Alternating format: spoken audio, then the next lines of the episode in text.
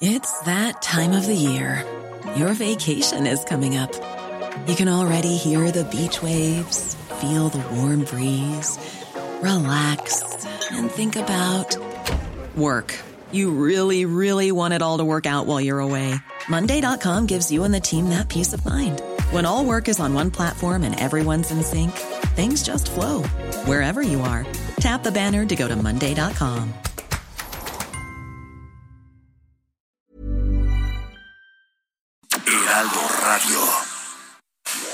Inicia las noticias de la tarde con Jesús Martín Mendoza en Heraldo Radio.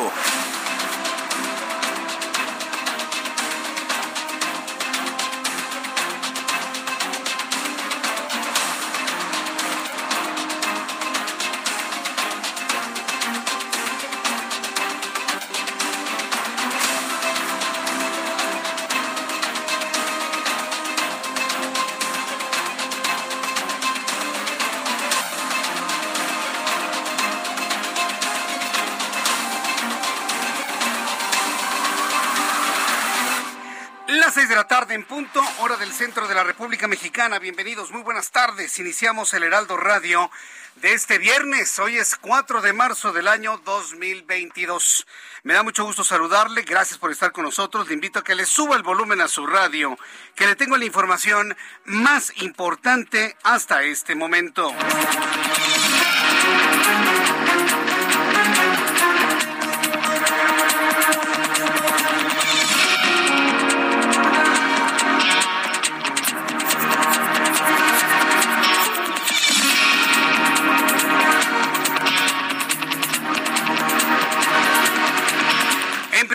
En este resumen de noticias, le informo que el presidente de Rusia, Vladimir Putin, decretó una ley que castiga con cárcel hasta por 15 años a quienes difundan noticias falsas sobre el ejército del Kremlin y sobre los acontecimientos que ocurren en Ucrania. Bueno, pues no sé a quién me recuerda, ¿no? ¿A quién me recordará que ya la emprendió contra la prensa? Como él no puede solito, bueno, pues entonces ya la emprendió contra la prensa. ¿A quién? Me recuerda a alguien, pero no sé. A ver si usted me ayuda a decirme. El caso es de que ya la emprendió contra los medios de comunicación y las redes sociales que difundan lo que él considere fake news. Porque estamos, estamos de acuerdo que puede haber información verdadera que el propio Vladimir Putin considere como falsa. Y lo que él considere como falso los va a meter 15 años a la cárcel. Y mire, está un asunto muy importante en este momento. ¿Qué pasó en la termoeléctrica nucleoeléctrica en Ucrania, la más grande de Europa, que la tomó Rusia? Los rusos dicen que no tomaron nada, que fueron los mismos ucranianos que bombardearon su propia eh, terminal de energía eléctrica nuclear para acusar al Kremlin. Bueno, pues entonces, ¿dónde estará la fake news ahí, por ejemplo? Bueno, le tendré toda esta información más adelante aquí en el Heraldo Radio. Este viernes fue asesinado el periodista Juan Carlos Muñiz, reportero de un portal de la Nota Roja en el municipio de Fresnillo, Zacatecas. Es el número 7, el número, el número 7 es el número 7 asesinado como tal. Se, llama se llamaba Juan Carlos Muñiz, reportero de un portal de Nota Roja en Fresnillo, Zacatecas. Le informó que el consejero del Instituto Nacional Electoral, Ciro Murayama, comentó a través de Twitter que la controversia presentada por Sergio Gutiérrez Luna presidente de la Cámara de Diputados no es viable por haberse presentado ante la Suprema Corte. Fíjese, este señor, Sergio Gutiérrez Luna, que es de Morena, son de esos legisladores que guanaguana con López Obrador, de esos, pone una controversia sobre lo que el INE ha dispuesto de que López Obrador no puede hacer campaña en el, en el tiempo de la veda para la revocación de mandatos, también indignados, ¿no? Contra sus propias leyes y sus propias modificaciones. En lugar de ir al Tribunal Electoral, va a la Suprema Corte de Justicia, ignorando lo que establece el artículo 105 de la Constitución. Además, ¿Quién es el que tiene que presentar la controversia? El directamente afectado, en este caso es el Ejecutivo. Ah, no, ahí va el... Miren, no le voy a decir qué es lo que pienso, porque si no, alguien me va a llamar y va a decir que no está de acuerdo. Pero bueno, va el presidente de la Cámara de Diputados a hacerle el trabajo sucio al presidente de la República poniendo esta controversia. Bueno, Ciro Murayama se lo acabó en las redes sociales y él no ha hecho ninguna contestación porque claro sabe que cometió dos, tres, cuatro, cinco errores en una misma acción. Se lo platicaré un poco más adelante aquí en el Heraldo Radio. Bueno, pues ya una vez ocurriendo esto en, carácter de electoral aquí en nuestro país, el senador estadounidense Bob Menéndez, otra voz más que critica a López Obrador, acusó al gobierno mexicano de ponerse del lado del opresor Vladimir Putin en la guerra de Rusia contra Ucrania. Estos dichos fueron eh, condenados por la presidenta del Senado de la República, Olga Sánchez Cordero. El asunto es que otra voz así como la de Ted Cruz cuando denunció los asesinatos y la persecución en contra de periodistas. Bueno, ahora Bob Menéndez acusa a López Obrador y lo menciona por su nombre, ¿eh? De estar del lado de Vladimir Putin. Le voy a tener los detalles también de esto que está enfriando la relación con nuestro principal socio comercial. En otras noticias que han sorprendido, pero de una manera muy positiva, el gobernador de Puebla, Miguel Barbosa, informó que su gobierno va a costear el programa Escuelas de Tiempo Completo en la entidad. En Twitter escribió que con ello evitará el impacto a 93 mil alumnos. A ver, entiéndame esto. ¿Por qué eh, fueron canceladas las escuelas de tiempo completo, donde los niños salían a las 4 o 5 de la tarde ya con alimentos, ya con su tarea hecha, permitiendo a los padres de familia pues estar en sus trabajos? ¿Sabe usted por qué fue cancelado? Fue orden de López Obrador, porque es un programa de Felipe Calderón ¿Sabe quién impulsó el programa de escuelas completas? El gobierno de Felipe Calderón del PAN. PAN, Partido Acción Nacional, cuando fue presidente legítimo de este país, y su secretaria de Educación Pública era Josefina Vázquez Mota. Bueno, ese programa que quiere desaparecer López Obrador por su simple origen, hoy está siendo respaldado por Miguel Barbosa, de Morena. Hoy la jefa de gobierno, Claudia Sheinbaum, anunció como una gran noticia para las familias de la capital que va a mantener el programa de escuelas de tiempo completo. Y con esto se ha sumado Ciudad de México, Puebla, Colima, Indiria Vizcaíno también ya hizo el anuncio correspondiente y otras entidades más. Claro, es un despropósito. Quitar las escuelas de tiempo completo es afectar precisamente a la gente que más lo necesita, a los más pobres. Por supuesto. Y bueno, pues ya saben, ¿no? Las decisiones de arrebato, ¿no? Que tiene que cumplir la maestra Delfina. Pero ahí están precisamente las entidades de la República con recursos propios, rescatando las escuelas de tiempo completo. Felicidades a la jefa de gobierno. Felicidades a Miguel Barbosa, gobernador de Puebla, y a todos los gobernadores, inclusive de Morena, que están anunciando mantener el programa de escuelas de tiempo completo. El gobierno de la Ciudad de México informó que la capital pasa semáforo epidemiológico verde y se mantiene por las próximas dos semanas. Por su parte, autoridades del Estado de México determinaron que la entidad, al igual que la Ciudad de México, pasa a semáforo verde. Hoy lo explicó la jefa de gobierno aquí en esta ciudad de manera muy clara y contundente. Todo regresa a la normalidad. A ver si los restauranteros regresan a la normalidad, dejan de ocupar las calles y se meten a sus locales, ¿eh? Lo dije en televisión y lo digo ahora en radio. Perdón si algún restaurantero se me enoja. Pero señores, ese programa de tener sillitas, mesitas, plantitas, techitos, barditas de metal, era temporal mientras la indicación era mantenerse al aire libre. Como todo regresa a la normalidad, señores restauranteros, por favor pasen a ocupar sus locales si sean ustedes tan amables. Aeroméxico confirmó que adelantará sus operaciones en el aeropuerto internacional perdón, en la base militar de Santa Lucía, en la actualización que tiene la base militar de Santa Lucía. Aeroméxico confirmó que adelantará operaciones en la base militar de Santa Lucía y comenzará a hacer vuelos desde el día de la inauguración, el 21 de marzo, como Viva Aerobús y también Volaris. Van a ser como dos o tres vuelos y cada vez que haya despegues en Santa Lucía, ¿qué cree que va a pasar? Se va a detener la operación en la Ciudad de México porque no pueden coexistir ambos aeropuertos. Si coexisten, existe el elevadísimo riesgo de que dos aviones choquen en el aire llenos de gente. Tengo que decirlo como es. Yo no me voy a andar con eufemismos. Si los dos aeropuertos empiezan a operar de manera simultánea, se eleva enormemente el riesgo de que dos aviones llenos de gente se estrellen en el aire, provocando una gran tragedia.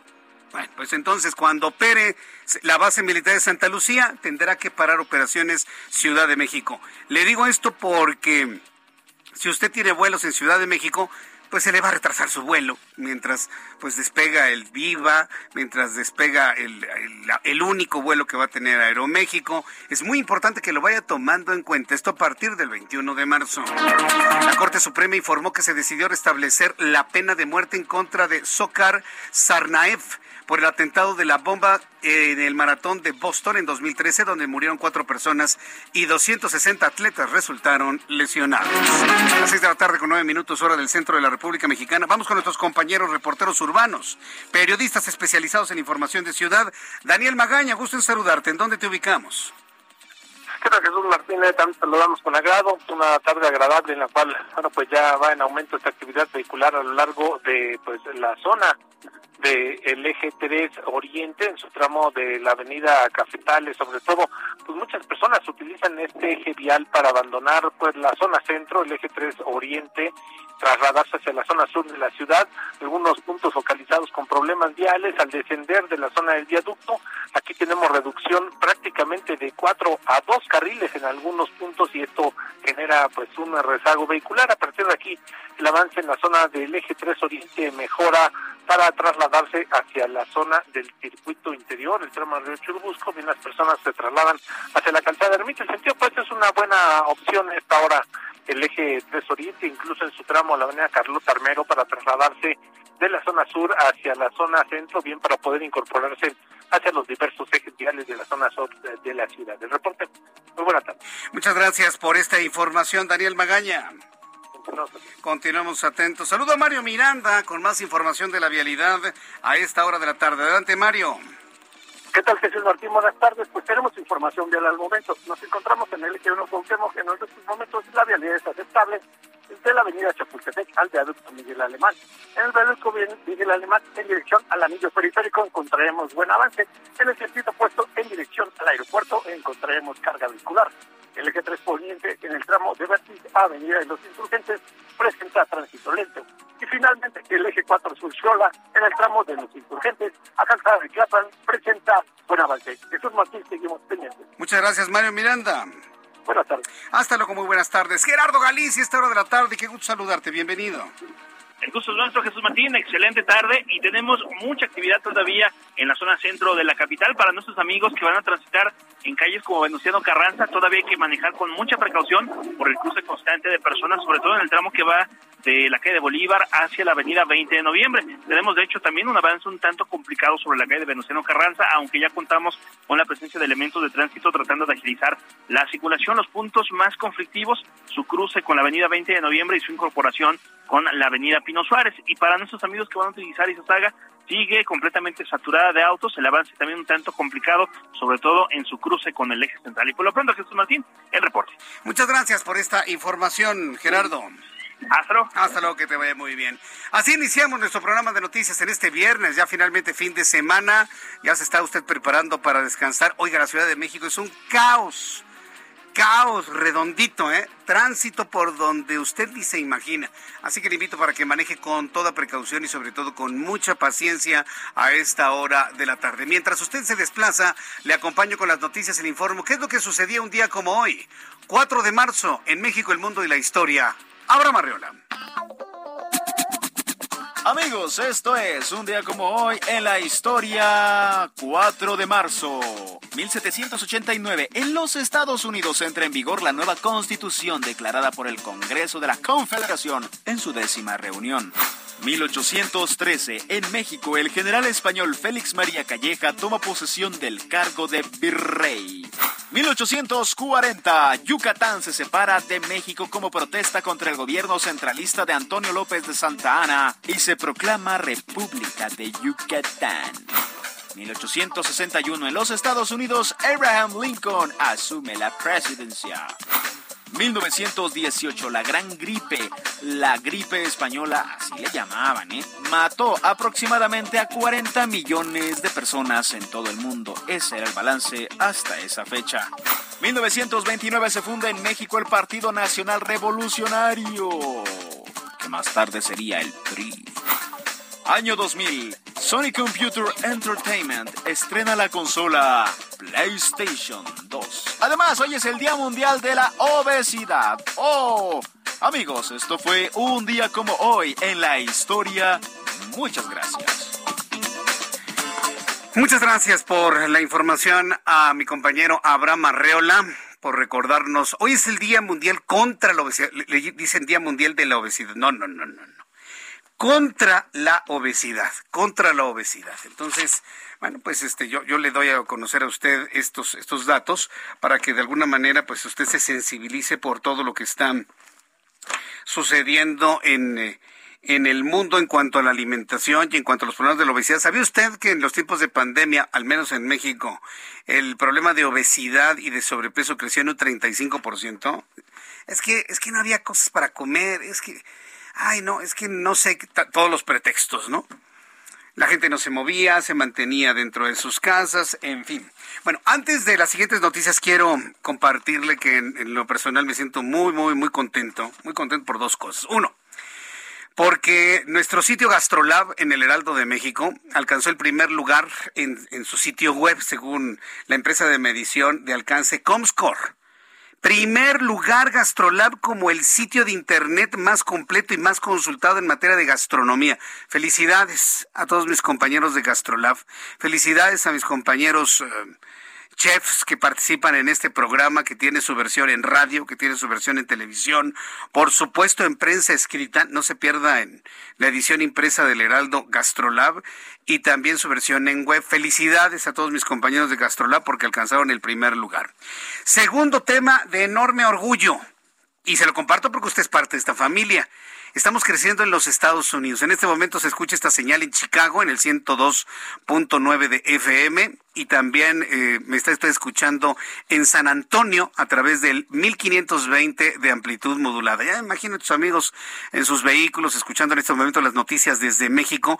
Bueno, pues quiero informarle que Heraldo Media Group sigue creciendo en los Estados Unidos. Ahora se suma su cobertura a las ciudades de Corpus Christi, Texas y Tallahassee, Florida, de la mano de Now Media.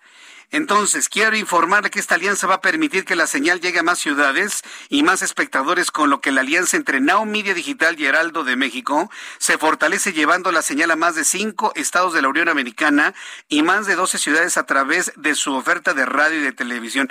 ¿Se acuerda lo que alguna vez buscábamos allá cuando estábamos en la presa? ¿Se acuerda cuando estábamos con lo de la televisión y demás? Hace como 22, no es cierto. Sí, hace como 20 años, ¿se acuerda?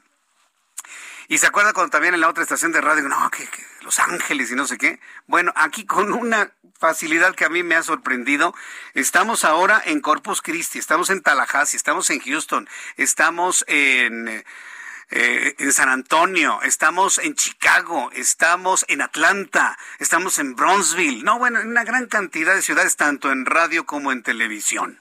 Entonces, informarle que ya nuestra cobertura tanto de radio como televisión se ha extendido a estas partes. Corpus Christi en Texas a través del canal 33.10 y en Tallahassee, Florida en el 29.10 de televisión.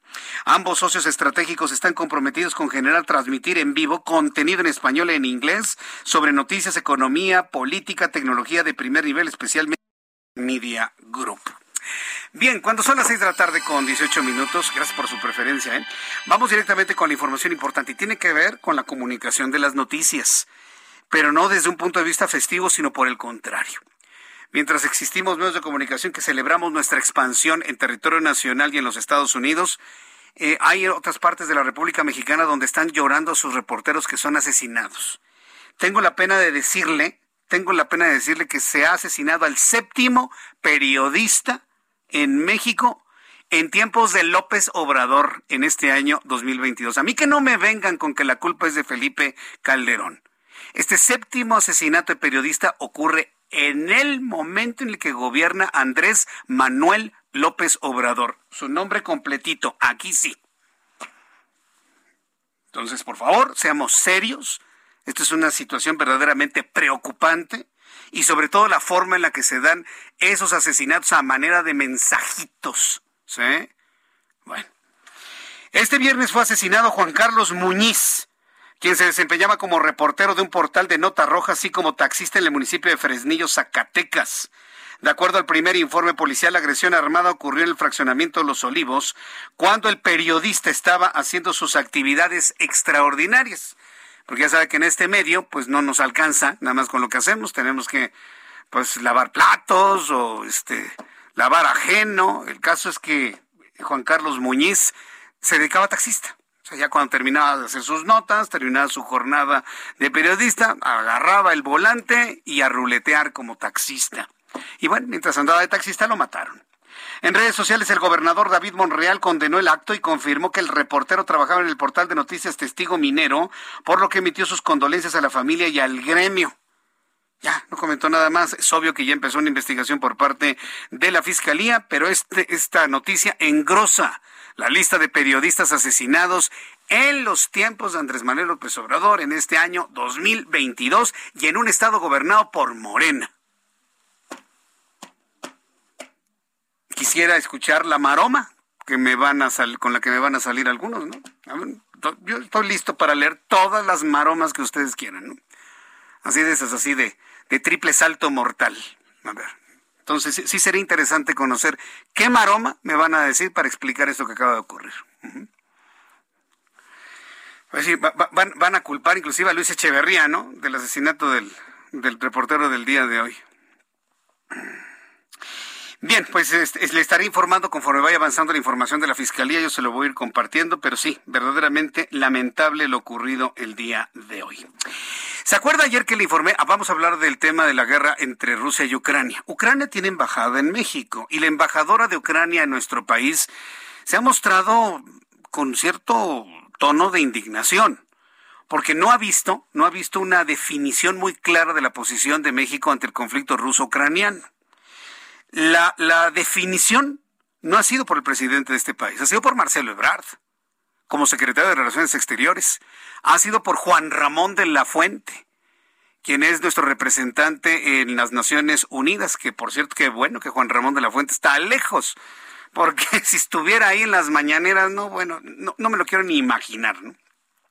Qué bueno que está lejos y él ha mantenido su posición de un rechazo claro y contundente de la invasión rusa a Ucrania.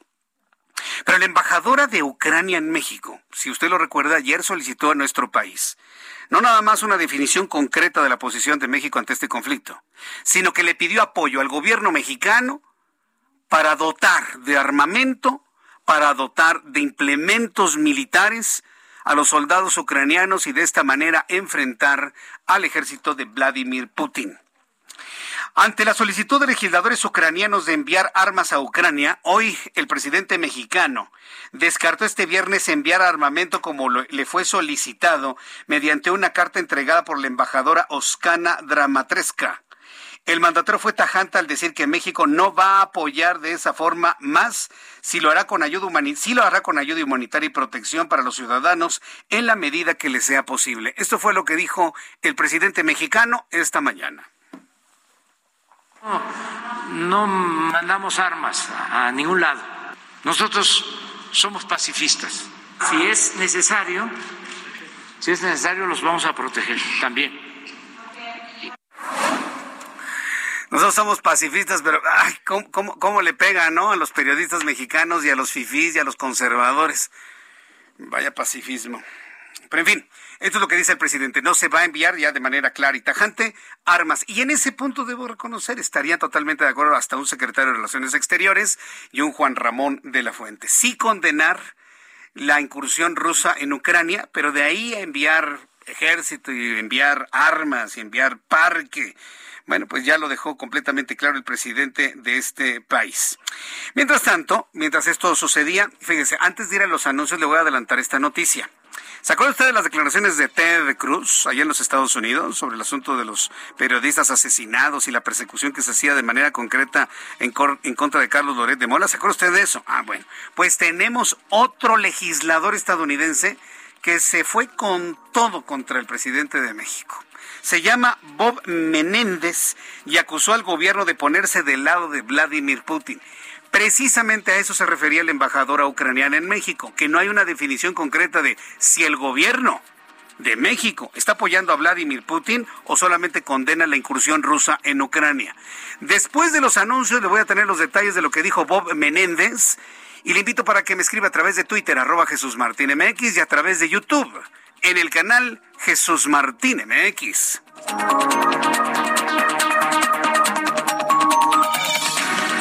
Escuchas a Jesús Martín Mendoza con las noticias de la tarde por Heraldo Radio, una estación de Heraldo Media Group. Heraldo Radio, la HCL se comparte, se ve y ahora también se escucha.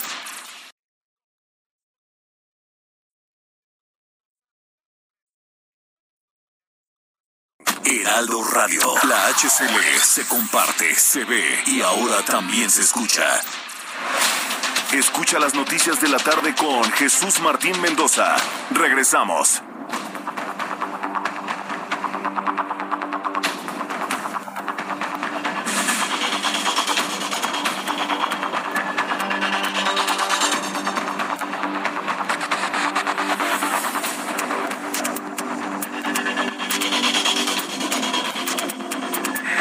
Ya son las 6 de la tarde con 30 minutos, 6 de la tarde con 30. Ay, perdón.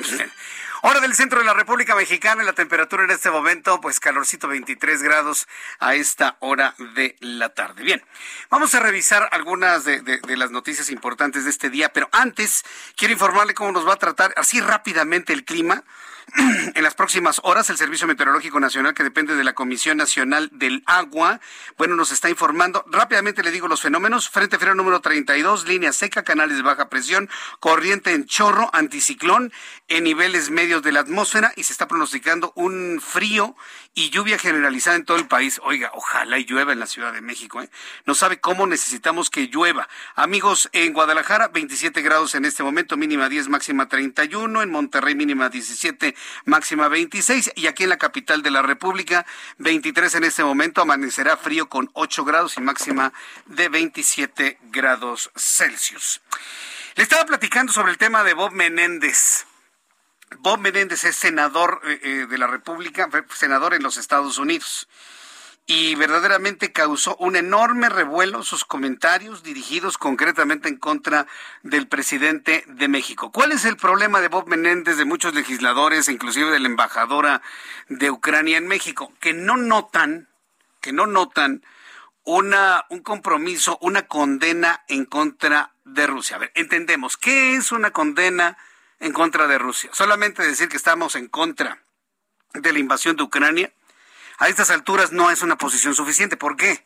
Porque Estados Unidos, todo el bloque europeo y algunos otros países se han estado uniendo tanto a la OTAN, pero sobre todo a acciones de castigo o de presión económica, de bloqueo económico en el cual, bueno, pues el presidente mexicano ha sido muy enfático de que no va a aplicar, no va a mandar armas a Ucrania y tampoco va a sancionar a Rusia. ¿Qué significa esto? Que si un ruso millonario de los que están expulsando a los Estados Unidos quiere traer su dinero a México, va a poder entrar.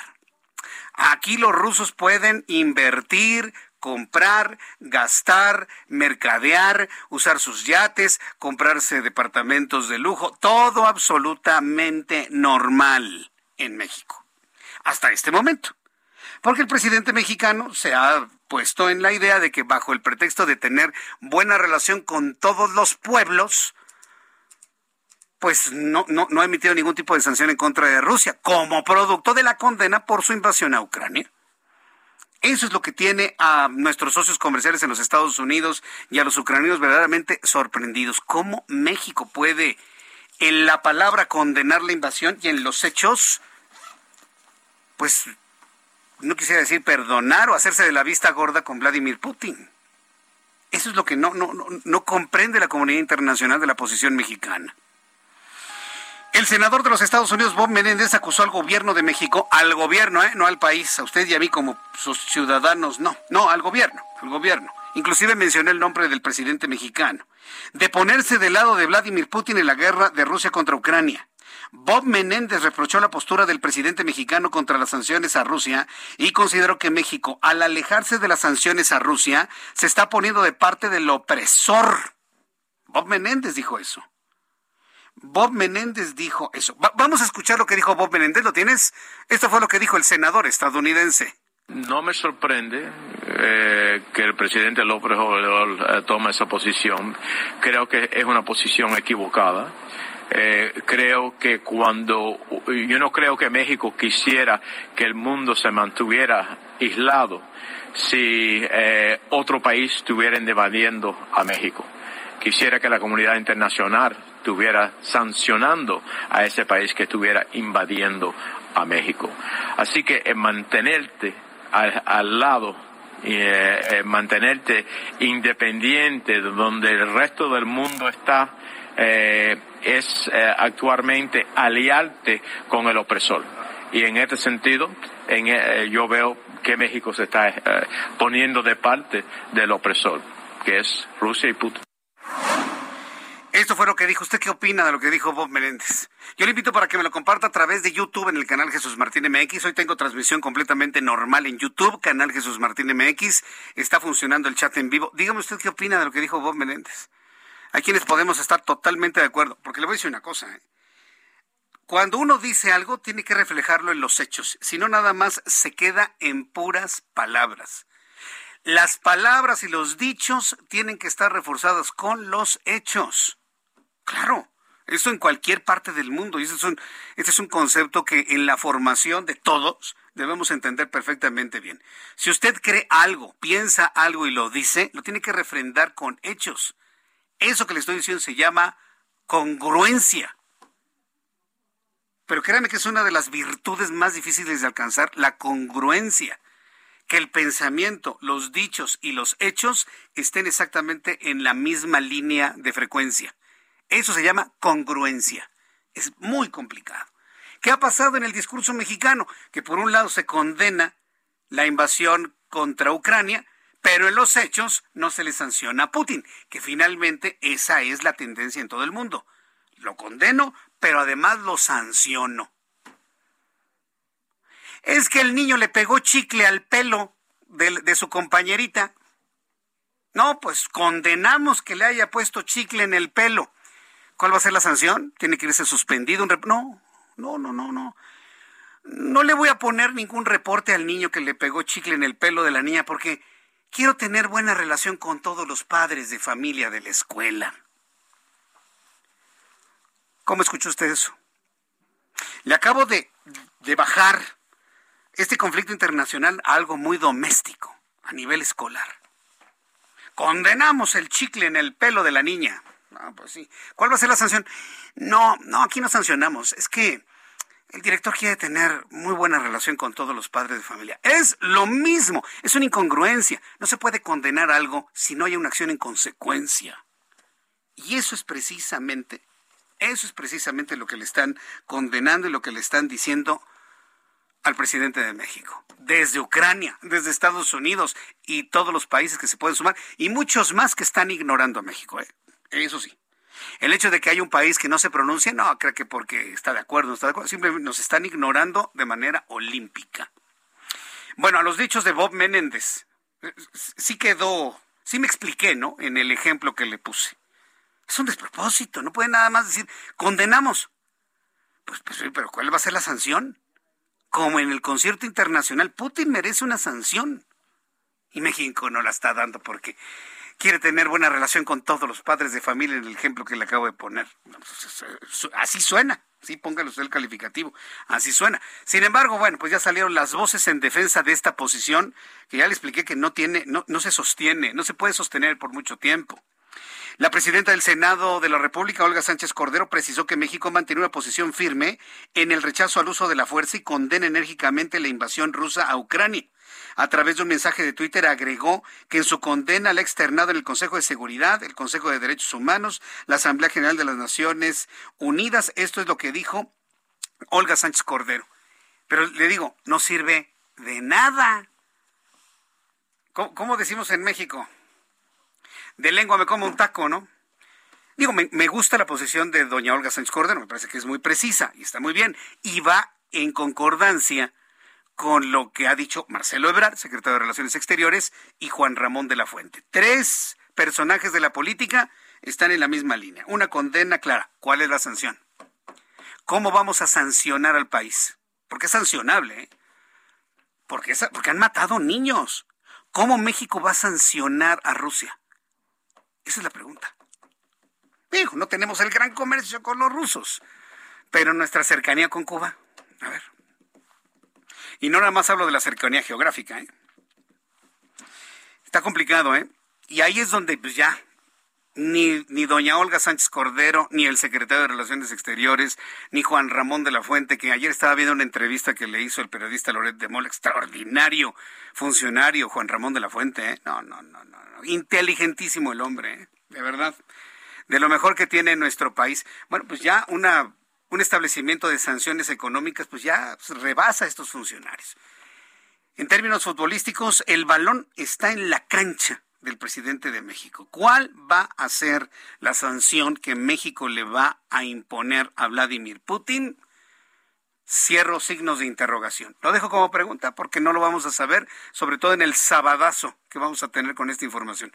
Viene el fin de semana y no creo que haya ninguna posición definida en torno a este asunto. ¿Qué pasa con Vladimir Putin? un hombre que verdaderamente ha sorprendido al mundo. Sorprendió hace 22 años cuando llegó al poder, por supuesto.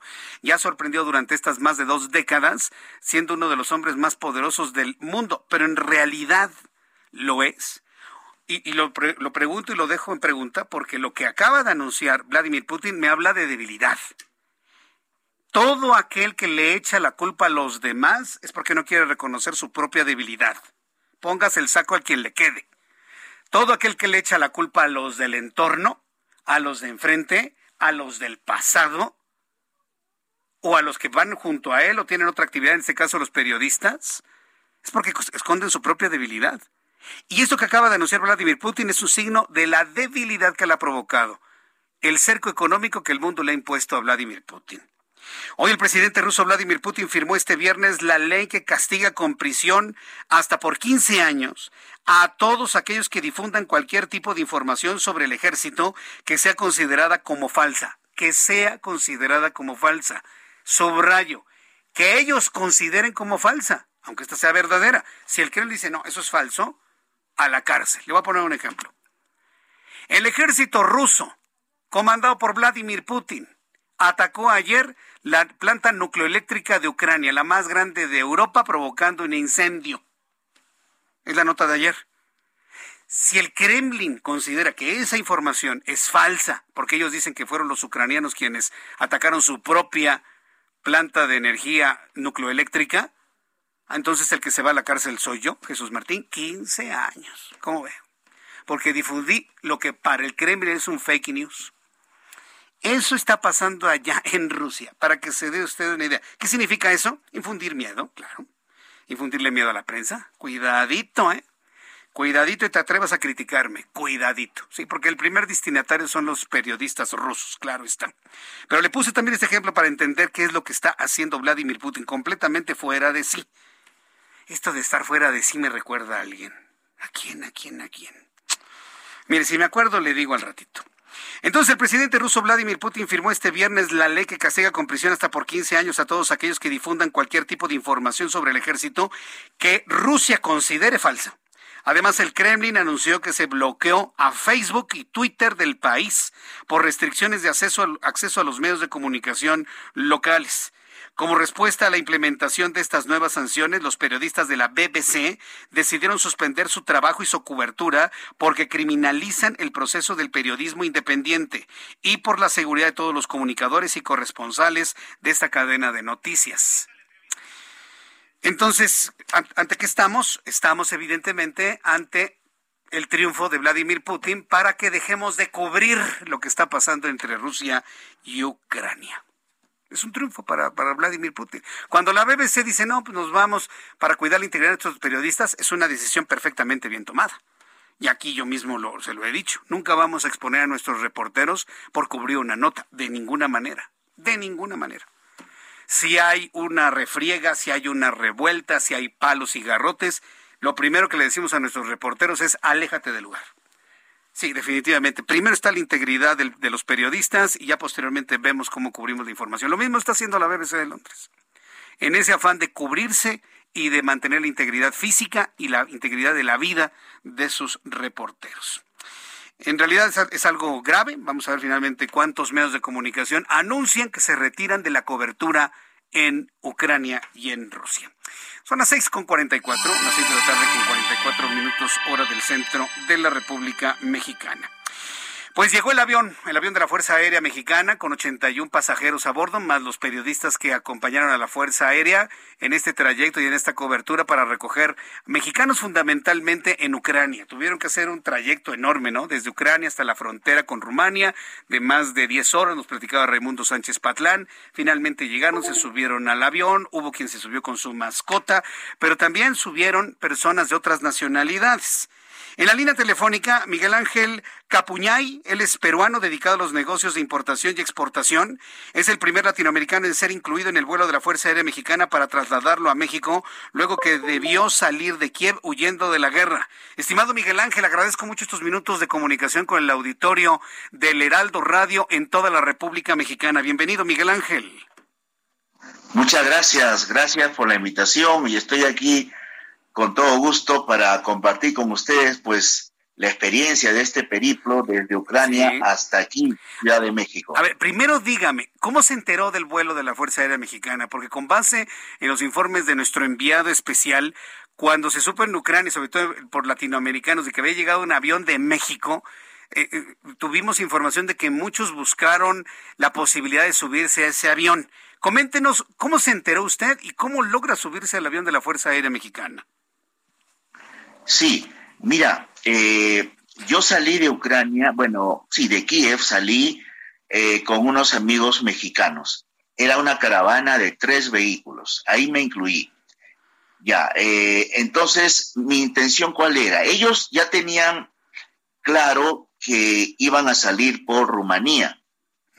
Entonces, pues para que yo no tenga que ir solo, hasta pues a, cualquier frontera, sino la idea era ir en equipo, pues este me animé a viajar con ellos, ¿no?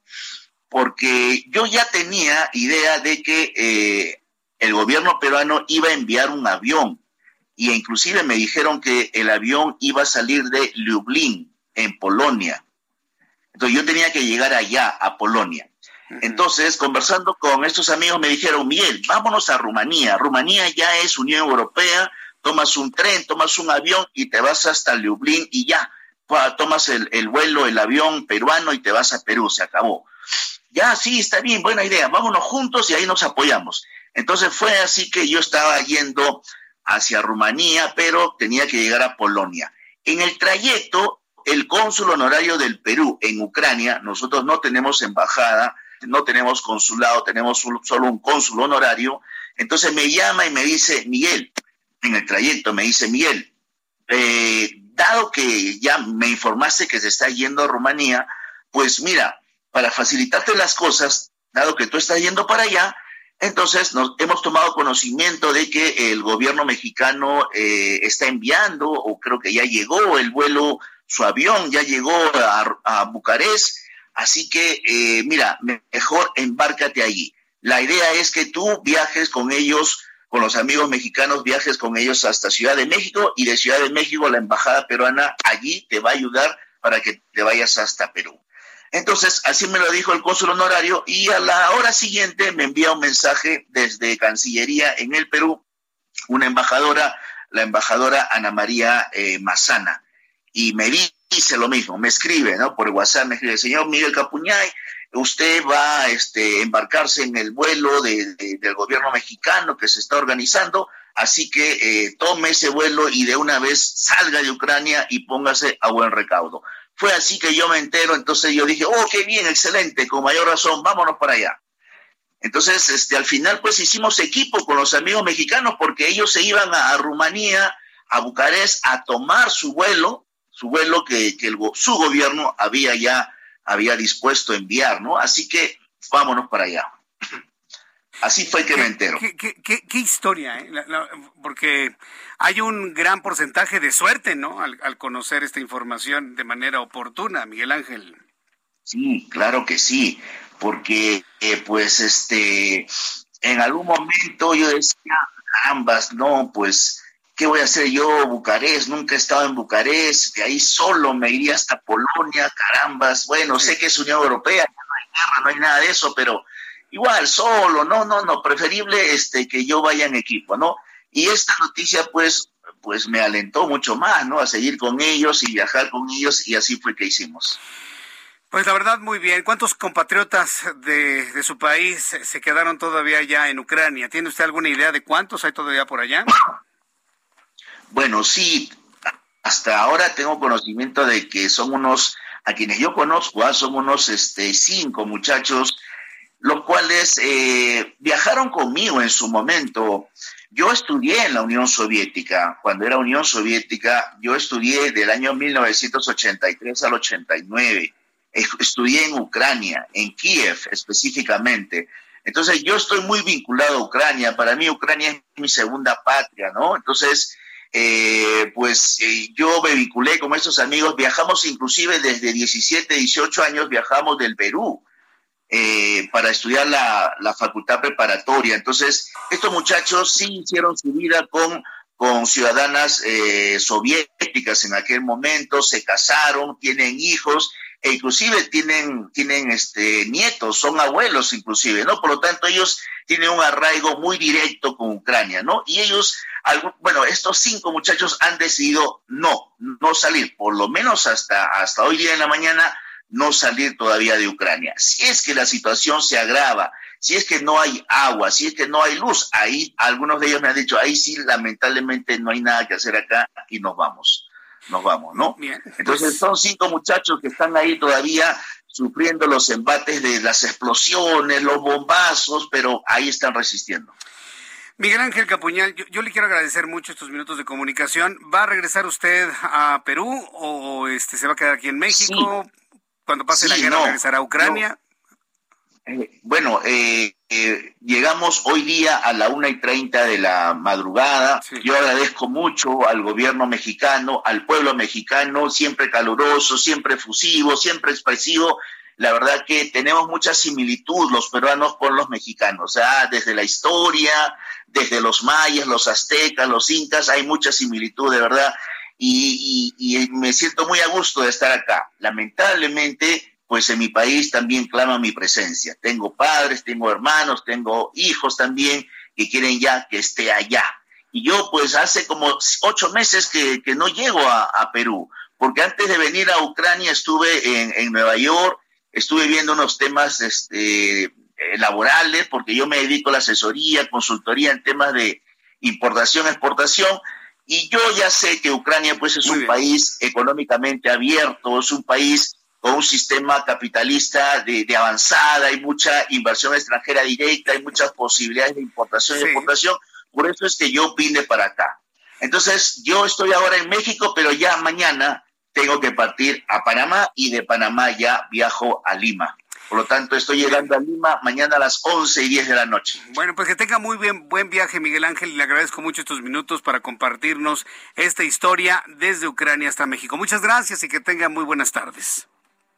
Gracias a ustedes. ¿ah? Hasta luego. Hasta pronto, que le vaya muy bien. Hasta luego. Bueno, pues es el, señor Miguel Ángel.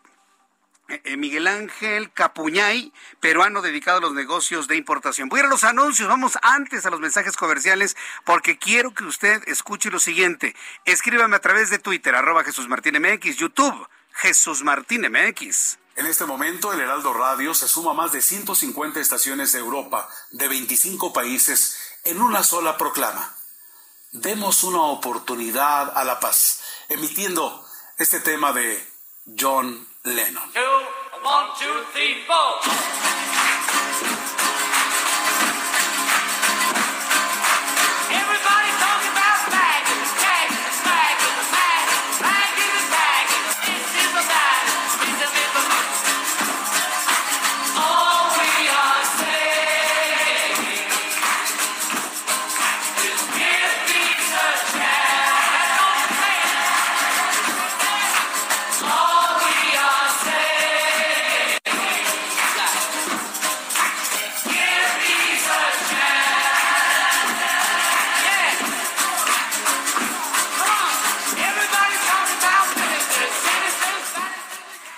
Fue, esto fue lo que se escuchó prácticamente en toda Europa. Y México y el Heraldo Radio se unieron a las emisoras europeas para poder lanzar al aire al mismo tiempo este tema de John Lennon, darle una oportunidad a la paz.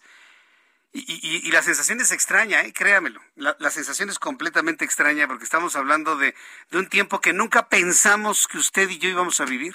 Escuchar la radio de la guerra, ¿no?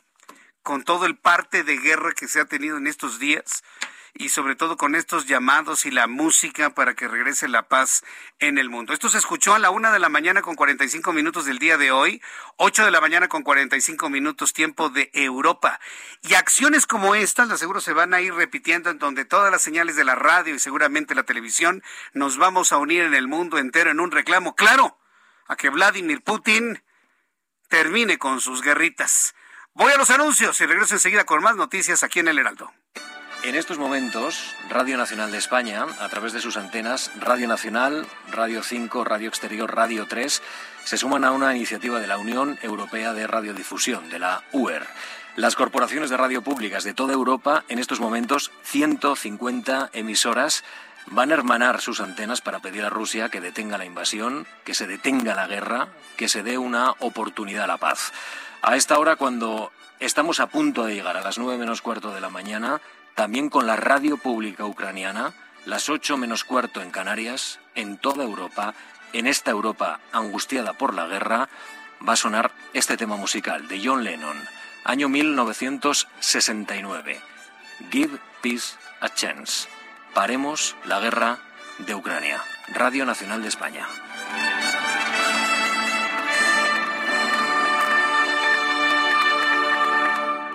Escuchas a Jesús Martín Mendoza con las noticias de la tarde por Heraldo Radio, una estación de Heraldo Media Group. Heraldo Radio. Heraldo Radio.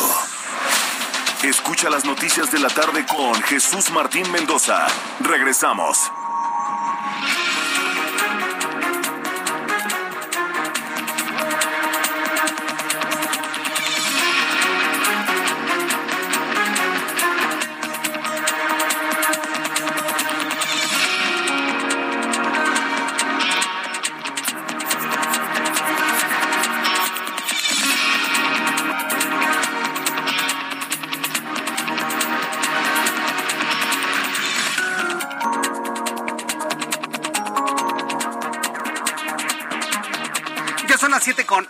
Las 19 horas con un minuto, hora del centro de la República Mexicana. Le presento un resumen con las noticias más importantes aquí en el Heraldo Radio.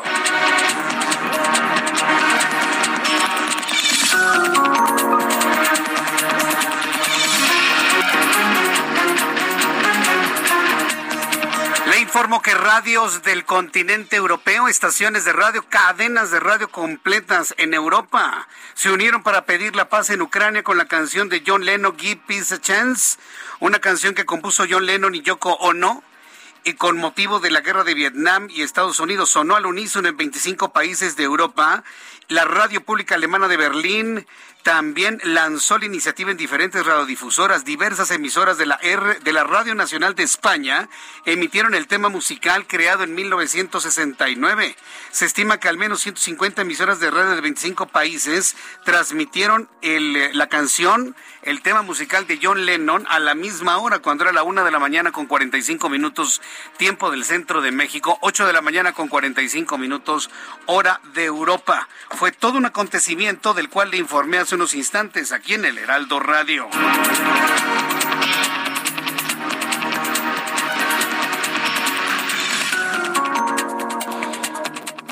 Resumen de esta tarde, en entrevista con el Heraldo Radio, Miguel Capuñay, peruano dedicado a la importación y exportación, declaró que sus compatriotas que decidieron quedarse en Ucrania es porque tienen familias y sus vidas hechas allá y que no van a abandonar el país europeo a menos de que escasee la comida, ya no se suministra energía eléctrica o no haya agua potable. El peruano explicó que abordó el avión que envió el gobierno mexicano gracias a la cooperación de la Cancillería peruana y el cónsul honorario de Perú con las autoridades mexicanas porque yo ya tenía idea de que eh, el gobierno peruano iba a enviar un avión y inclusive me dijeron que el avión iba a salir de Lublin, en Polonia. Ya, sí, está bien, buena idea, vámonos juntos y ahí nos apoyamos. Entonces fue así que yo estaba yendo hacia Rumanía, pero tenía que llegar a Polonia. En el trayecto, el cónsul honorario del Perú en Ucrania, nosotros no tenemos embajada, Entonces me llama y me dice, Miguel, entonces hemos tomado conocimiento de que el gobierno mexicano eh, está enviando, o creo que ya llegó el vuelo, su avión ya llegó a, Bucarest, así que eh, mira, mejor embárcate allí. La idea es que tú viajes con ellos, con los amigos mexicanos, viajes con ellos hasta Ciudad de México durante el cierre de la primera semana hábil del mes de marzo, la Secretaría de Salud registró 9.748 nuevos contagios de COVID-19 para un total acumulado de 5.554.392. Este viernes se contabilizaron 308 personas que perdieron la vida a consecuencia del coronavirus, alcanzando una cifra oficial de la Secretaría de Salud de 319.604 fallecidos por COVID-19. Los casos activos estimados en nuestro país ya son 36.900. 989. Este viernes 4 de marzo, el Zócalo Capitalino amaneció con cercas previo a la marcha por el Día Internacional de la Mujer, el 8M. Palacio Nacional, sin embargo, permanece con el enrejado habitual hasta el momento. Para el próximo 8 de marzo, organizaciones feministas convocaron a las mujeres para asistir a marchar a partir de las 3 de la tarde. La Secretaría de Seguridad Pública de Veracruz informó que un domicilio en el municipio de Apatláhuac ocurrió una explosión causada por la pirotecnia, lo que dejó un saldo de seis personas muertas y una más sería de gravedad, informaron las autoridades mediante un informe preliminar.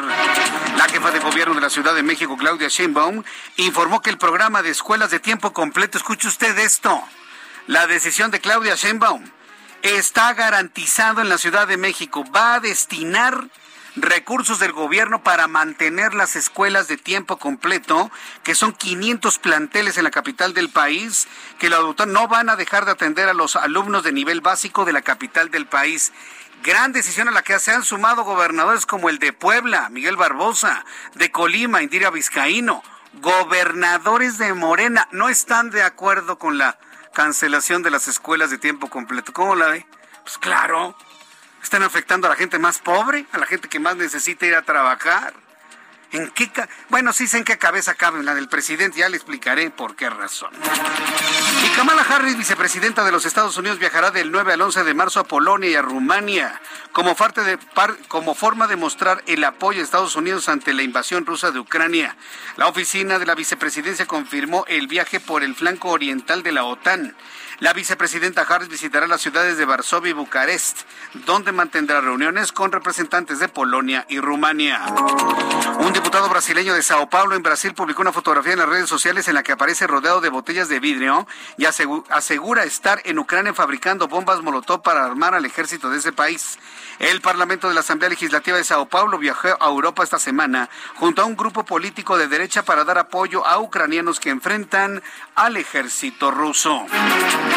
La Embajada de Ucrania en los Estados Unidos informó que el día de mañana senadores estadounidenses participarán en una conferencia virtual con el presidente de Ucrania, Volodymyr Zelensky. Este será el primer encuentro de legisladores estadounidenses con el mandatario ucraniano desde el inicio de la guerra con Rusia. Estudio publicado por, por, el panel intergubernamental sobre el cambio climático de la Organización de las Naciones Unidas reveló que el calentamiento global ocasiona estrés por calor, ansiedad y depresión en los seres humanos, ocasionando una mala salud mental. Además, la Organización de las Naciones Unidas informó que 356 mil personas murieron a consecuencia de afectaciones relacionadas al calor que se intensifica con el cambio climático. Estas son las noticias en resumen. Invito para que siga con nosotros. Le saluda Jesús Martín Mendoza.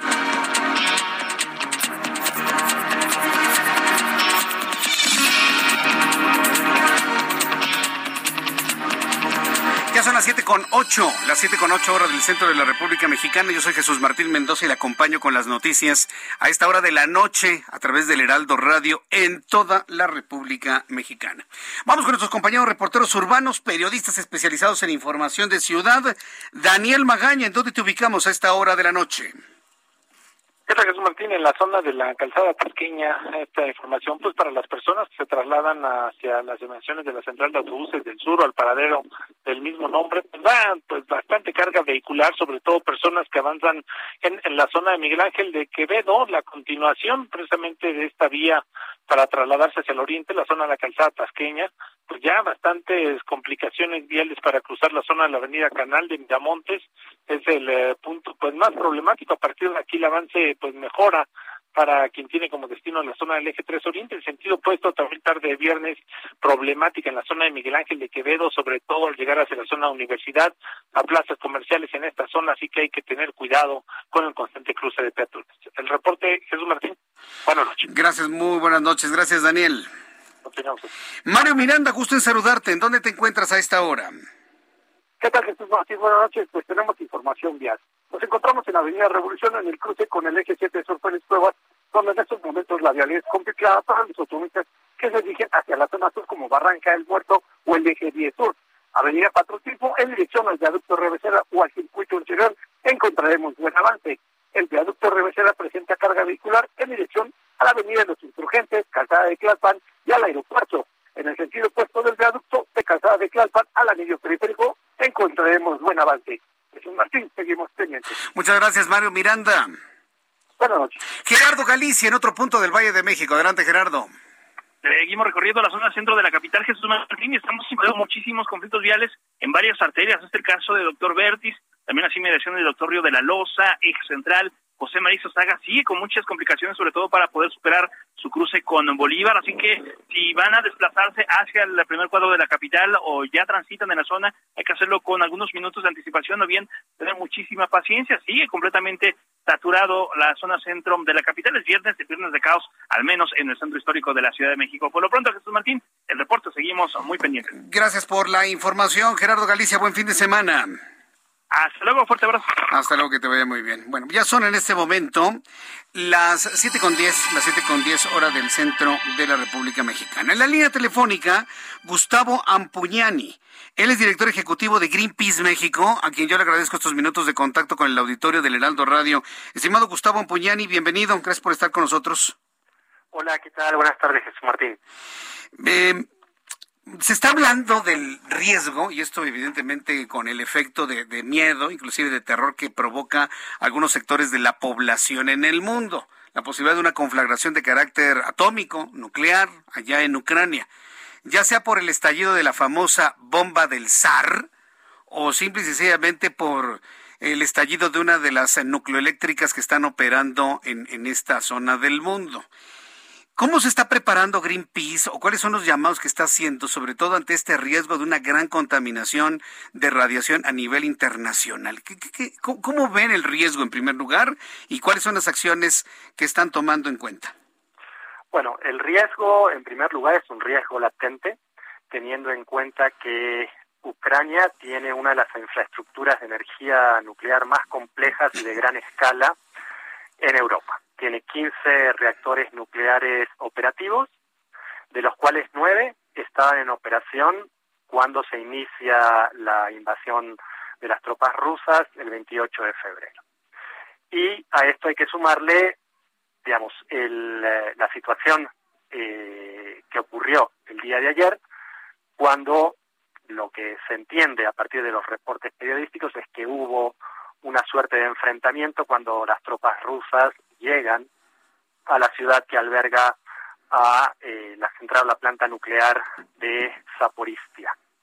Y ahí eh, lo que hemos visto en la tarde-noche de ayer es que se había, había un incendio, pero bueno, por fortuna este incendio fue en un centro de entrenamiento que está a 300 metros del reactor 1 de esa central nuclear. Lo que nosotros estamos diciendo es que este tipo de instalaciones, este tipo de infraestructura eléctrica es altamente vulnerable a los conflictos militares. En, términos más prácticos, Greenpeace tiene un equipo de asesores que está monitoreando 24 horas por día lo que está sucediendo en Ucrania, eh, monitoreando las fuentes de información técnicas y, digamos, serias en la materia, valorando el potencial de liberación de radiación y eh, estando preparados para poder emitir protocolos de respuesta ante una situación de emergencia. Entonces estamos más en una fase de monitoreo. Y el día 2 de marzo, eh, publicamos un informe sobre justamente la vulnerabilidad de este tipo de instalaciones eléctricas. A ver, eh, hablando de esas vulnerabilidades y tomando en cuenta el ataque ruso en contra de esta planta nuclear más grande de Europa, eh, el fuego finalmente se controló, Rusia dice que tiene el control, o se informó que Rusia tiene el control de la nucleoeléctrica, parte del ejército ruso que dice que no es cierto, que fueron los mismos ucranianos quienes lo atacaron. Bueno, independientemente de ello, el incendio y el fuego constante durante varias horas en contra de esta planta liberaron algo de radiación. Eh, ¿Qué dicen sus monitoreos sobre esto? No, no, no liberaron radiación. Eh, por eso decía que por fortuna donde ocurrió el incendio fue a 300 metros de donde está el reactor, o uno de los seis reactores de, de esta planta. Este, ahora, eso no quita eh, el punto o no, digamos, no, no aleja la preocupación de que pueda ocurrir un accidente, ya sea intencionalmente o accidentalmente. Porque hay que tener en cuenta que esta, este tipo de infraestructura requiere, eh, digamos, para que sea segura eh, el funcionamiento de una central nuclear, requiere que tanto su centro esté controlado, enfriado, como esté enfriado también las piscinas que albergan el combustible gastado. Si la planta, por alguna razón, eh, deja de recibir energía eléctrica y no puede mantener refrigerados ni el centro del reactor ni las albercas de enfriamiento, ahí sí podría empezar a haber liberación de radiación. Pues ¿Qué es lo que ha pasado en Fukushima, por ejemplo? Fukushima recibe o sufre un evento natural, un desastre natural, este, un tsunami. Digamos, esto no solo inunda la planta que estaba en la costa del mar, sino que también deja sin energía eléctrica la misma central nuclear, poniendo en riesgo los sistemas de enfriamiento tanto del centro del, reactor, que es lo que produce la energía, lo que libera la energía para producir energía eléctrica luego, como las piscinas que albergan el combustible gastado, que sigue emitiendo radiación y que está muy caliente y que eso hay que mantenerlo refrigerado. Entonces, si tú no tienes energía eléctrica, no puedes mantener estos sistemas de apoyo para garantizar la seguridad de una central nuclear. Vaya, qué, complicado está todo esto. Yo no sé hasta qué punto el llamado de Estados Unidos, el llamado de Europa, el llamado de Greenpeace, el llamado de los niños pueda detener a Rusia, a Rusia y a Ucrania de no provocar una, una catástrofe atómica. Ya hay amenazas de, la, detonación de un arma nuclear en un momento dado. Eh, ya amenazó Vladimir Putin con salirse del programa de armas, de control de armas nucleares desde su punto de vista, ¿qué, peligro tenemos en la realidad? Pues el peligro es que, eh, digamos, por un lado se puedan utilizar este tipo de armas, que yo creo que eso es más lejano. Creo que el peligro más cercano es que, como te decía antes, por una situación, por una cuestión accidental o eh, hecho adrede, se pueda atentar contra este tipo de infraestructura.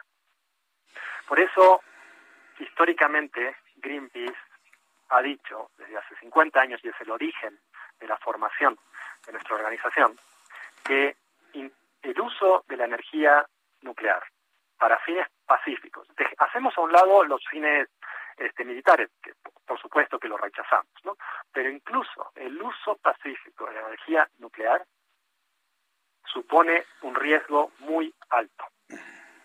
Puedes tener centrales nucleares en lugares que no están en guerra, digamos Estados Unidos, México, pero siguen siendo vulnerables. En Estados Unidos tienes locos que van y disparan en un cine, en un supermercado y matan gente. Bien podrían atentar contra centrales nucleares. En México tenemos este, bandas de crimen organizado que también hacen desastre. En una situación de guerra esto es mucho peor. porque tú tienes enfrentamientos, tienes ataques, tienes bombardeos. Entonces, por eso nuestro mensaje general es no se le debe apostar a la energía nuclear, porque estos son los tipos de riesgos a los que estamos sometidos y este es el tipo de problemas que también enfrenta la población. Si ya de por sí es una población que está enfrentando una situación de invasión de su territorio y de guerra, pues a eso se le suma el peligro de las centrales nucleares. Pues sí, ya lo estamos viendo con esta intencionalidad de atacar una central nuclear por parte de los rusos. Bien, yo quiero agradecer mucho este tiempo de conversación, este tiempo de, de, conversación, de entrevista aquí en el Heraldo Radio. Muchas gracias, Gustavo, por este tiempo. Gracias a, tu, a ti, Jesús Martín. Saludos a tu auditorio. Muchas gracias por este tiempo. Gracias, Gustavo Ampuñani, director ejecutivo de Greenpeace México. Son las 7 con 19, las 19 horas con 19 minutos hora del centro de la República Mexicana. Mira, estamos terminando la semana, sí, y hay que decirlo, las noticias importantes, preocupantes, nos han llegado de allá. Porque aunque hay mesas de negociación que parece que no tienen ningún tipo de provecho, ningún tipo de avance, hay que decirlo con toda claridad, no hay ningún tipo de avance en las negociaciones pues eh, lo que estamos observando es finalmente una escalada en la violencia. ayer simplemente teníamos todo el temor, todo el terror de que si Rusia estaba atacando una central nucleoeléctrica con el objeto de que su núcleo estallara. Finalmente esto no ocurrió, pero pues mire, el, el, riesgo está completamente latente. Ya usted y yo podemos estar de acuerdo o no con lo que dice Greenpeace sobre la seguridad o no seguridad de las plantas nucleoeléctricas.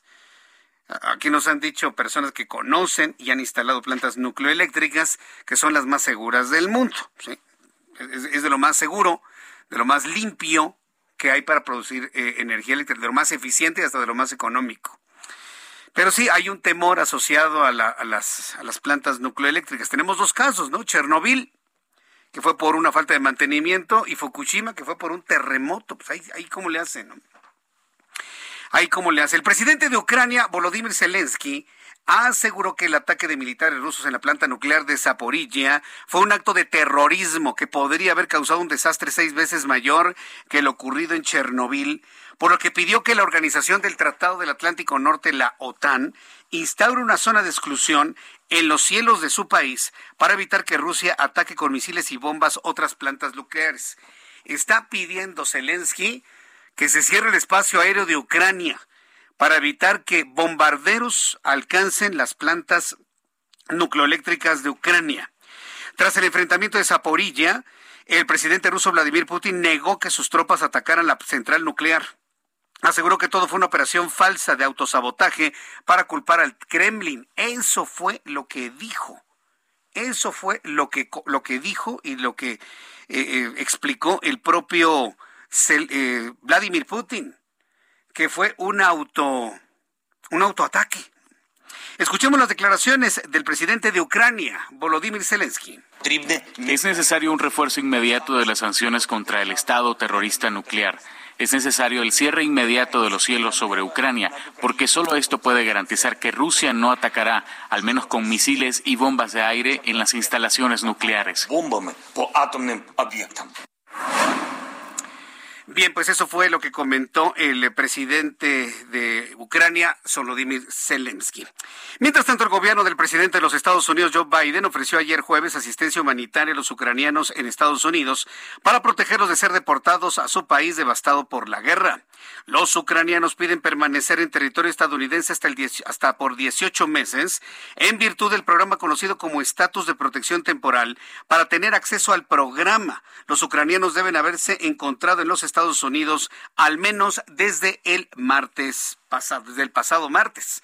Entonces, hasta año y medio les van a dar oportunidad a los ucranianos de mantenerse inclusive sin la necesidad de un pasaporte en los Estados Unidos. Por otro lado, Jens Stoltenberg, secretario general de la OTAN, descartó la aplicación de una zona de exclusión aérea en Ucrania que fue solicitada por autoridades del país, porque la única forma de hacerlo sería entrando en el espacio aéreo ucraniano a derribar aviones rusos y la OTAN aseguró no va a ser parte del conflicto porque causaría una guerra total en Europa es la voz del secretario general de la OTAN.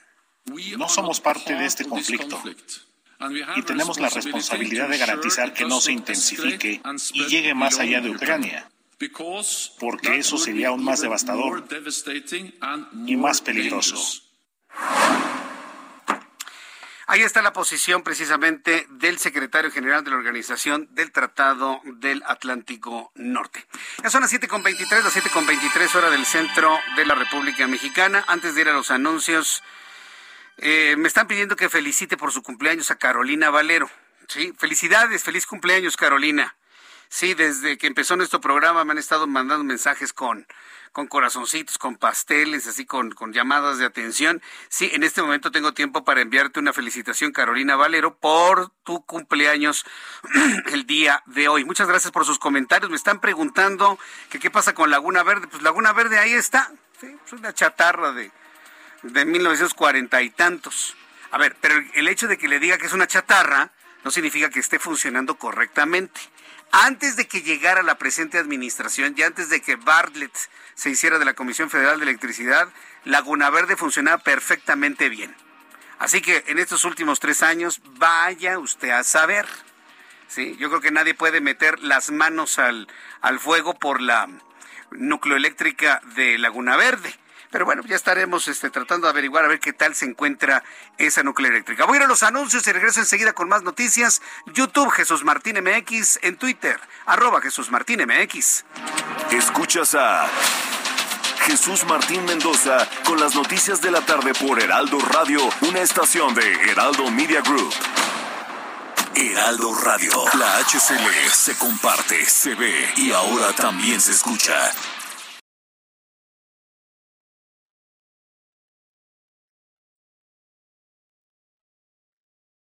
Heraldo Radio. La HCL se comparte, se ve y ahora también se escucha. Escucha las noticias de la tarde con Jesús Martín Mendoza. Regresamos.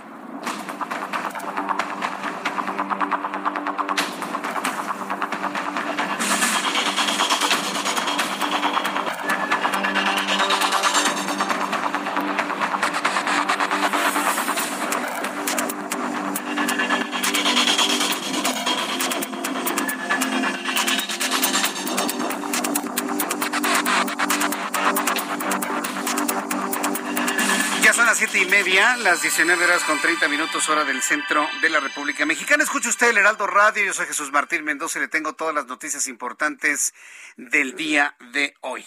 Quiero reiterar esta información que dimos a conocer antes, sobre todo para las personas que nos acaban de sintonizar.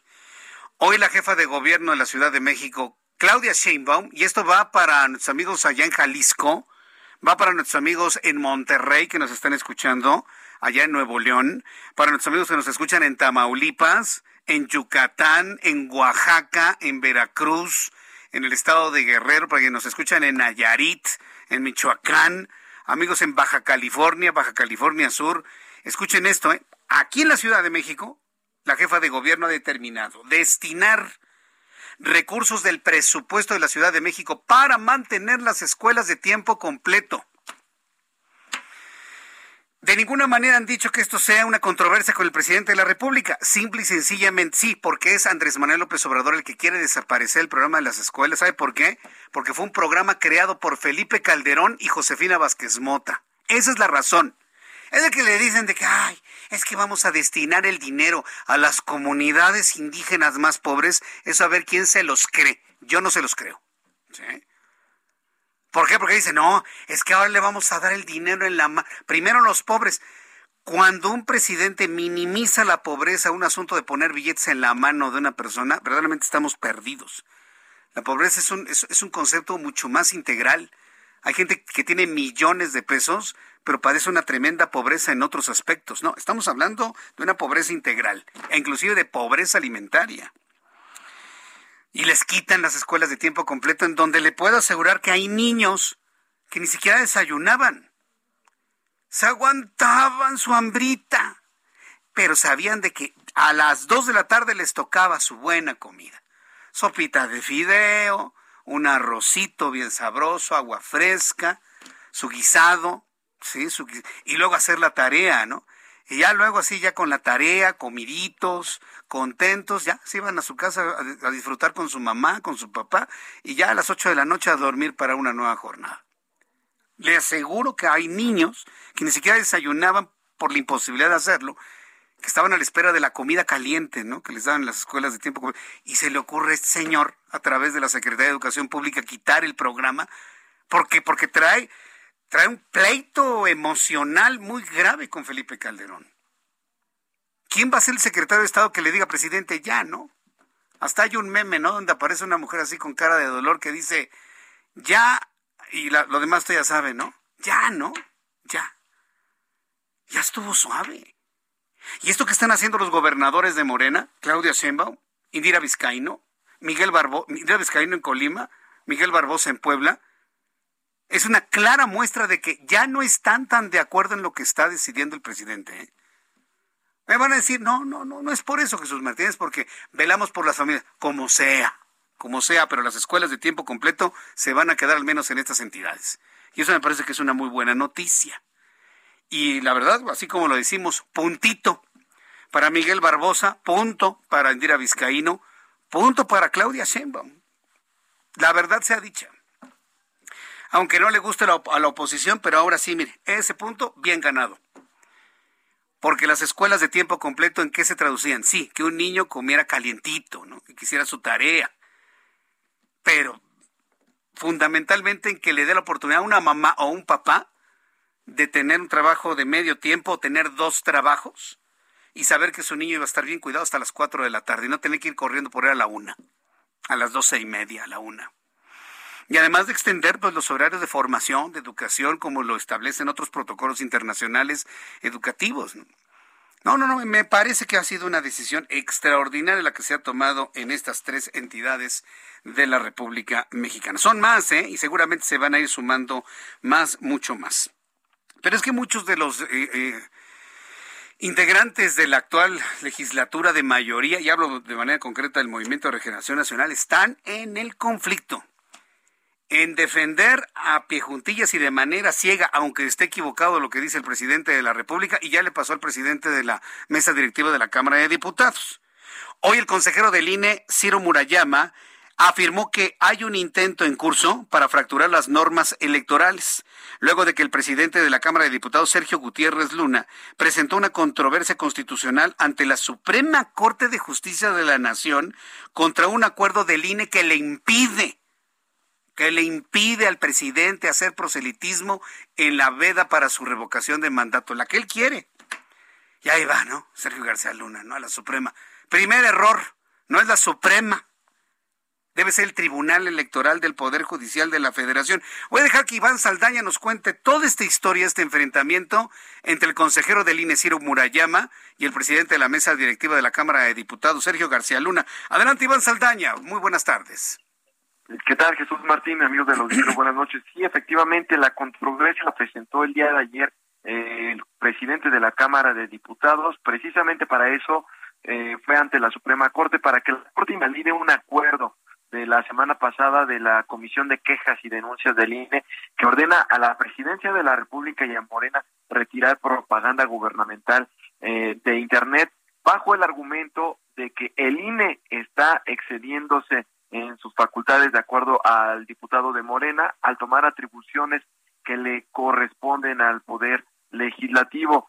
Después contestó el día de hoy Ciro Murayama, como bien lo adelantabas, advirtió que hay un intento de fracturar las normas electorales y esto provocó precisamente en redes sociales pues que ambos personajes se engancharan en un debate de interpretaciones jurídicas y descalificaciones. Jesús Martín, eh, a través de eh, su cuenta de Twitter, el consejero electoral escribió eh, el día de hoy, esta mañana, que Gutiérrez, que esta controversia de Gutiérrez Luna evidencia, y lo cito textualmente, el abuso y la ignorancia al pretender que desde la presidencia de la mesa directiva de la Cámara, pues se busque anular hechos, un acuerdo del INE que ya se confirmó en el Tribunal Electoral del Poder Judicial de la Federación y hasta resalta que es un fallo definitivo. Bien lo dijiste, Jesús Martín.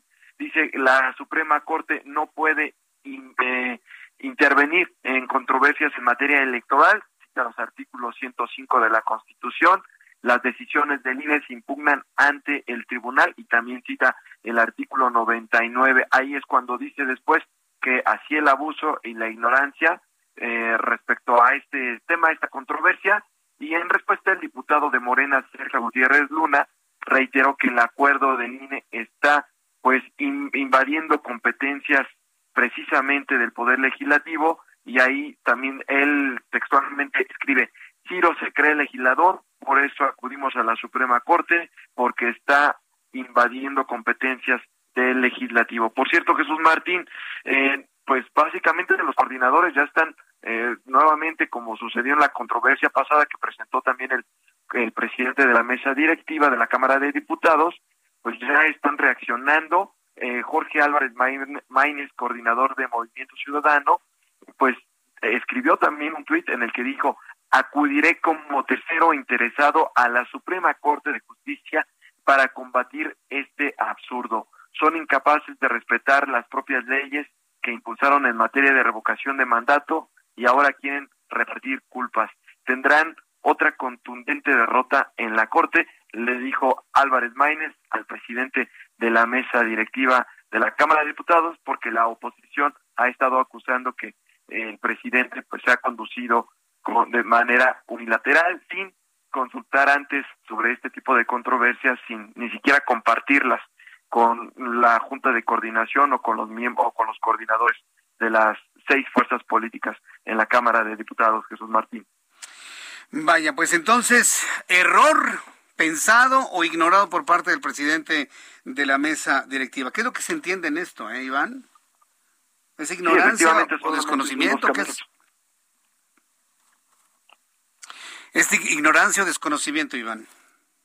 Sí, totalmente. Y hay que recordar que la controversia anterior que presentó también en contra del INE, pues eh, hubo protestas, incluso hasta el presidente de la República se dijo que estaba en desacuerdo y terminó, eh, pues también eh, desistiendo de ello. Pero, eh, pues básicamente lo están acusando Jesús Martín, como tú lo resaltas, eh, lo están acusando de, de conducirse por la libre, el presidente de la mesa directiva, eh, él argumenta que tiene las facultades y las atribuciones para presentar esta controversia constitucional como representante legal de la Cámara de Diputados, pero eh, pues básicamente ahorita están nuevamente eh, reclamando las fuerzas políticas y ya comenzó con Jorge Álvarez Maínez quien dice pues va como tercer como tercera parte como tercer interesado en esta controversia pero para tirar precisamente este recurso que interpuso el presidente de la mesa directiva, Jesús Martín. Bien, muchas gracias por la información, Iván. Buenas tardes. Hasta luego, que te vaya muy bien. Iván Saldaña, con toda la información aquí en el Heraldo Radio. ¿Qué, qué, cómo, ¿Cómo decimos, no? Aquí sí, para que vean las generaciones, nos unimos, las X, Centennials, Millennials y Centennials.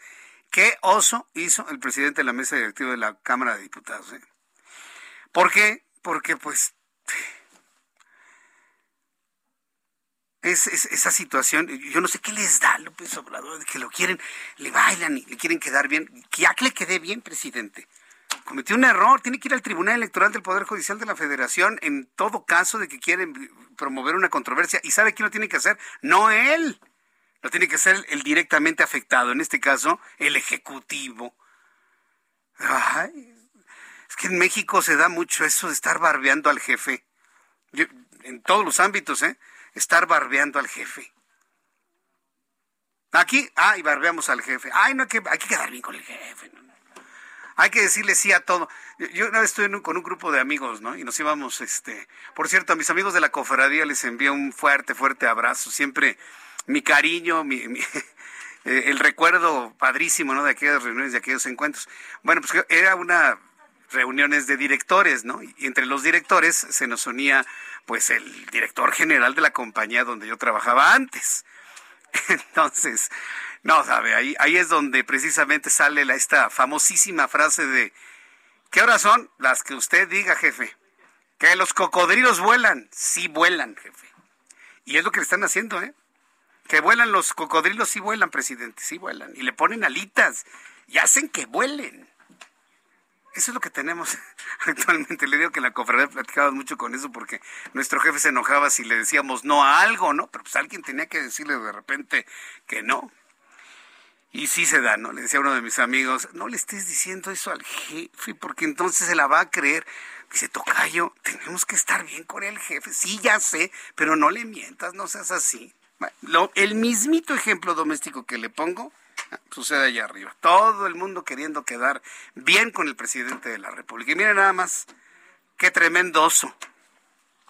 En fin, bueno, ya estaremos muy atentos. Seguramente van a corregir, van a insistir evidentemente en que pues le digan al presidente que sí puede hacer campaña en tiempo de veda. Quiero ver eso, ¿eh? Verdaderamente lo quiero ver. Son las 7.43 horas del centro de la República Mexicana. En la línea telefónica, el ingeniero Carlos Álvarez Flores, presidente de México Comunicación y Ambiente. Ingeniero, qué gusto saludarlo, bienvenido, para que vea hoy más tempranito. Bienvenido. Muy buenas tardes, cinco minutos, ¿eh? No me paso, ahí va. ahí va. Hoy vamos a regalar tres diplomas de delincuentes ambientales, hoy. Y dos a los estafadores ambientales. Fíjate, esa es una nueva categoría que acabo de inventar, mi querido José Martín. Eh, ¿Cuáles son las categorías otra vez? ¿Delincuentes ambientales? Delincuentes ambientales, vamos a empezar con el primero. A ver. Se llama Redisa. La empresa se llama Redisa, R-E-D-I-S-A. Redisa Ambientales S.A.S.B., que está ubicada en el fraccionamiento Las Alas en la calle Troquel 102, esquina con Ébano, en Aguascalientes. El dueño se llama Joel Aguilar y es hijo de don Olivo Aguilar, el fundador. Ellos dicen que tienen una recicladora de plásticos. y hace unas semanas se prendieron, bueno, las llamaradas alcanzaban 70 metros de altura. se quemaron solventes petroquímicos, residuos peligrosos. O sea, se esconden diciendo que son recicladores, no es cierto. Entonces, estos serían el primer diploma de delincuentes ambientales. Son muy tramposos. Este Joel Aguilar parece que está asociado con otro tramposo que se llama Enrique Osuna Westrup, que tiene un confinamiento de residuos peligrosos que yo ya denuncié aquí contigo hace unos meses, allá en, en Ramos Arispe, Coahuila, que también se prende cada rato. O sea, estos son especialistas en incendios. Ese es el primero. Ahora, vamos a hablar de dos, ahora sí, estafadores ambientales. El primero se llama Serpa Basura. Fernando Javier Rocha Maguey en Sinaloa. Tiene, dice que en Insurgente Sur 605, ahí cerca de donde estás tú, ¿eh? Interior 302, Colonia Nápoles, dice que tiene su oficina. Su página web, para que, digo, hasta me da risa, www.yumpu. Y-U-N-P-U-Yumpu.com. Bueno, pues ese es su nombre, ¿verdad? Pero te voy a decir dónde está el fraude. En Sinaloa le fue a sacar a unas señoras cuatro millones de pesos para decirle, ¿sabe qué? Voy a hacer tabiques de la basura. Y ese tema, pues es, tiene 40 años, ¿verdad? Que yo estoy hablando, escuchando estos tramposos, y simplemente no existe. No hay tal, jamás han podido hacer tabiques. ¿Por qué? Porque la resistencia mecánica de ellos no cumple con la resistencia mecánica que se requiere en la construcción. Entonces, el señor Fernando Javier tiene denuncias en la web, ya lo chequé. Francisco Javier Rocha Maguey, ese es un estafador ambiental. Y otro, igual, nomás que en otro rubro, Víctor Hugo Juárez Cuevas, Catal IR, catalizador hidrocarbúrico, ¿what? Hidrocarbúrico, bueno, dice que ahorra, que son unas enzimas para ahorrar el consumo de combustibles, cualquiera, gasolina, diésel, hasta gas dice que ahorra, eso es falso Hablé con unos amigos que hicieron unas pruebas, un transportista serio, me dijo, no, ese señor es un charlatán. Entonces, bueno, pues aquí lo estamos denunciando como el segundo estafador. Ahora vamos rápidamente a otros dos delincuentes ambientales. Estos son presidentes municipales, ¿eh? Ahí te va. El primero se llama Mario Martín Martínez Bojorques, que es de Morena, acaba de entrar, se dice amigo del presidente. Bueno, pues eso a mí me tiene sin cuidado. El tema es que tiene una planta, unos mugrosos fierros, que no sabemos de quién son, dentro del relleno, bueno, dentro de su tiradero de basura, y dice que va producir plásticos a partir de la basura. Ese cuento también tiene 50 años que nos han estado trayendo desde hace mucho con ese tema, pero para nada, ¿eh? Eso ni es económico, no es práctico y no es cierto, pero sí está contaminando a sus vecinos, que fueron los que me hablaron, el señor Manuel Romo Morales, que me dice, oiga, nos están envenenando con las emisiones tóxicas de estos, de estos con este bote de tamales que tienen aquí al lado, que es del ayuntamiento, que el ayuntamiento lo protege y que dice que van a ser plásticos. Y el último, que es muy importante, el ayuntamiento de Empalme, Sonora. Aquí se llama, el delincuente ambiental se llama Luis Fuentes Aguilar, también de Morena, ¿eh? El ayuntamiento tiene un tiradero que se llama el basurón y lo queman cada tres semanas, lo incendian, mi querido, voluntariamente. ¿Verdad? Ah. Y hay un ejido que se llama Maitorena, que a unos 200 o 300 metros viven 700 habitantes del ejido Maitorena y los están envenenando también con sus emisiones tóxicas, nada más desde hace 22 años. Yo fui en el 2011 a presentar una denuncia y ¿sabes qué ha pasado? Nada. O sea, estos son los otros dos delincuentes ambientales, son presidentes municipales, casualmente de Morena, podrían ser de otros colores, ¿eh? De manera pues que ahí están ya dos estafadores ambientales y tres delincuentes ambientales. Ese es mi comentario, solo cinco minutos, mi querido. Muy bien, pues nos escuchamos el próximo jueves, ingeniero. Le agradezco mucho, le envío un fuerte abrazo y estaremos en comunicación con usted. Gracias, Inge. Muy buenas tardes. Hasta luego. El ingeniero Carlos Álvarez Flores, presidente de México Comunicación y Ambiente. Siete con cuarenta y ocho. Es viernes, hombre. Vámonos al cine. ¿Sabe a mí qué es lo que me está entusiasmando más que cine? Hoy está estrenando la segunda temporada de Star Trek. Eh, Picard, para los que somos amantes, somos seguidores de Star Trek, de Viaje a las Estrellas. Hoy se está estrenando la segunda temporada de Picard, no se lo vaya a perder. Sí, la, verdad es que la, primera temporada bastante densita, no muy buena, pero bastante densa, muy complicado el tema, pero esperemos que la segunda temporada se encuentre mejor. Adriana Fernández, nuestra especialista en cine, bienvenida, gusto en saludarte, Adri.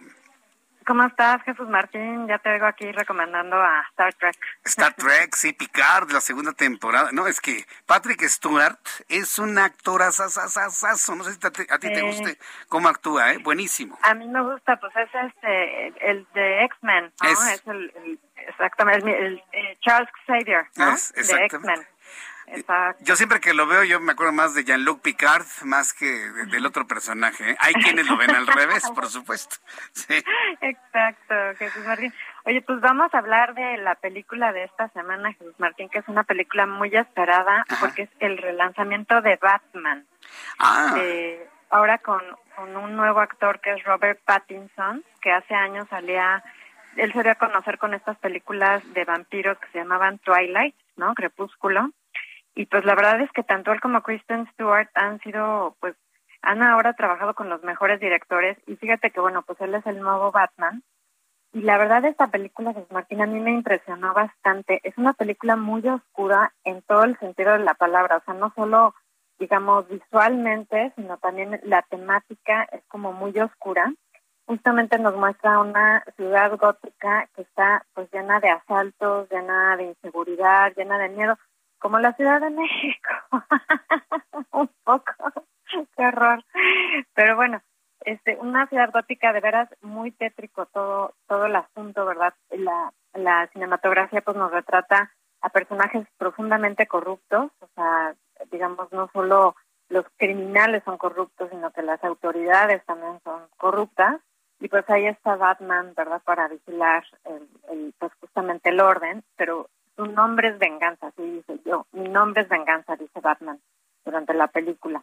Y a mí me gustó mucho, Jesús Martín, hay toda una alusión a las máscaras, o sea, las máscaras como esta forma de hacer, eh, pues como un vigilante, ¿verdad? Como vigilar que se, que se cumpla el deber y que no se, o sobre todo que no haya criminalidad y también como una doble cara, ¿no? Es un poco por donde va el tema de la máscara y a mí me gustó mucho el papel que hace Robert Pattinson, y también me gustó el papel que hace Zoe Kravitz y tiene un súper elenco Jesús Martín está también Colin Farrell está John Turturro está eh, Jeffrey Jeffrey Wright en fin o sea eh, Peter eh, Sarsgaard entonces tiene un gran gran elenco esta película de Batman y yo le voy a dar tres estrellas. Me gustó a Pattinson verlo de Batman. Bien, tres estrellas. Segunda recomendación para este fin de semana, Adri.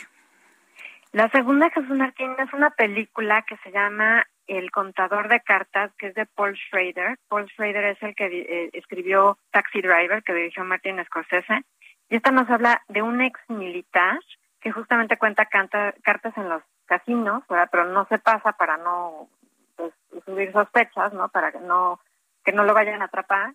Pero se encuentra con un personaje de su pasado que es William Defoe, de su pasado militar, y ahí todo se empieza a complicar.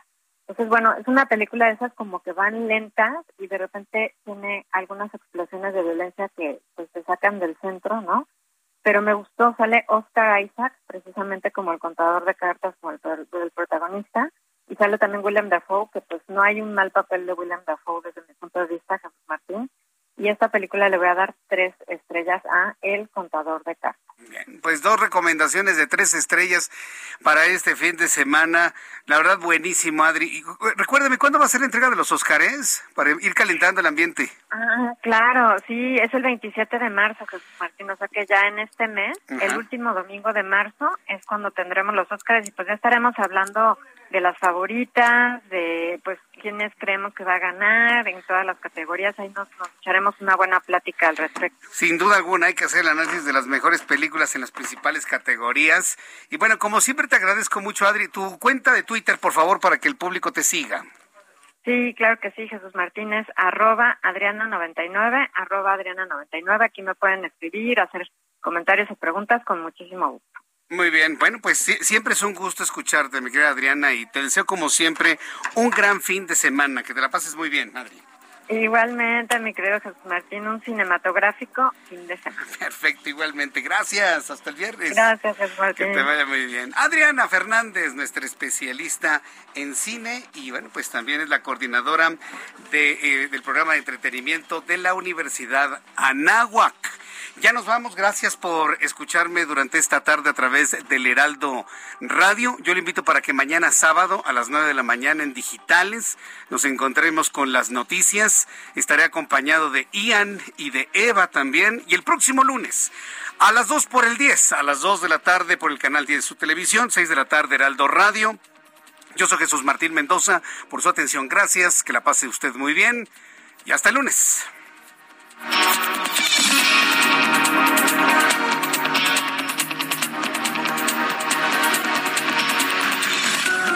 Esto fue Las Noticias de la Tarde con Jesús Martín Mendoza. Heraldo Radio 98.5 FM, una estación de Heraldo Media Group, transmitiendo desde Avenida Insurgente Sur 1271, Torre Carrachi, con 100.000 watts de potencia radiada. Ever catch yourself eating the same flavorless dinner three days in a row? Dreaming of something better? Well, HelloFresh is your guilt-free dream come true, baby. It's me, Kiki Palmer. Let's wake up those taste buds with hot, juicy pecan crusted chicken or garlic butter shrimp scampi. Mm. Hello Fresh. Stop dreaming of all the delicious possibilities and dig in at HelloFresh.com. Let's get this dinner party started.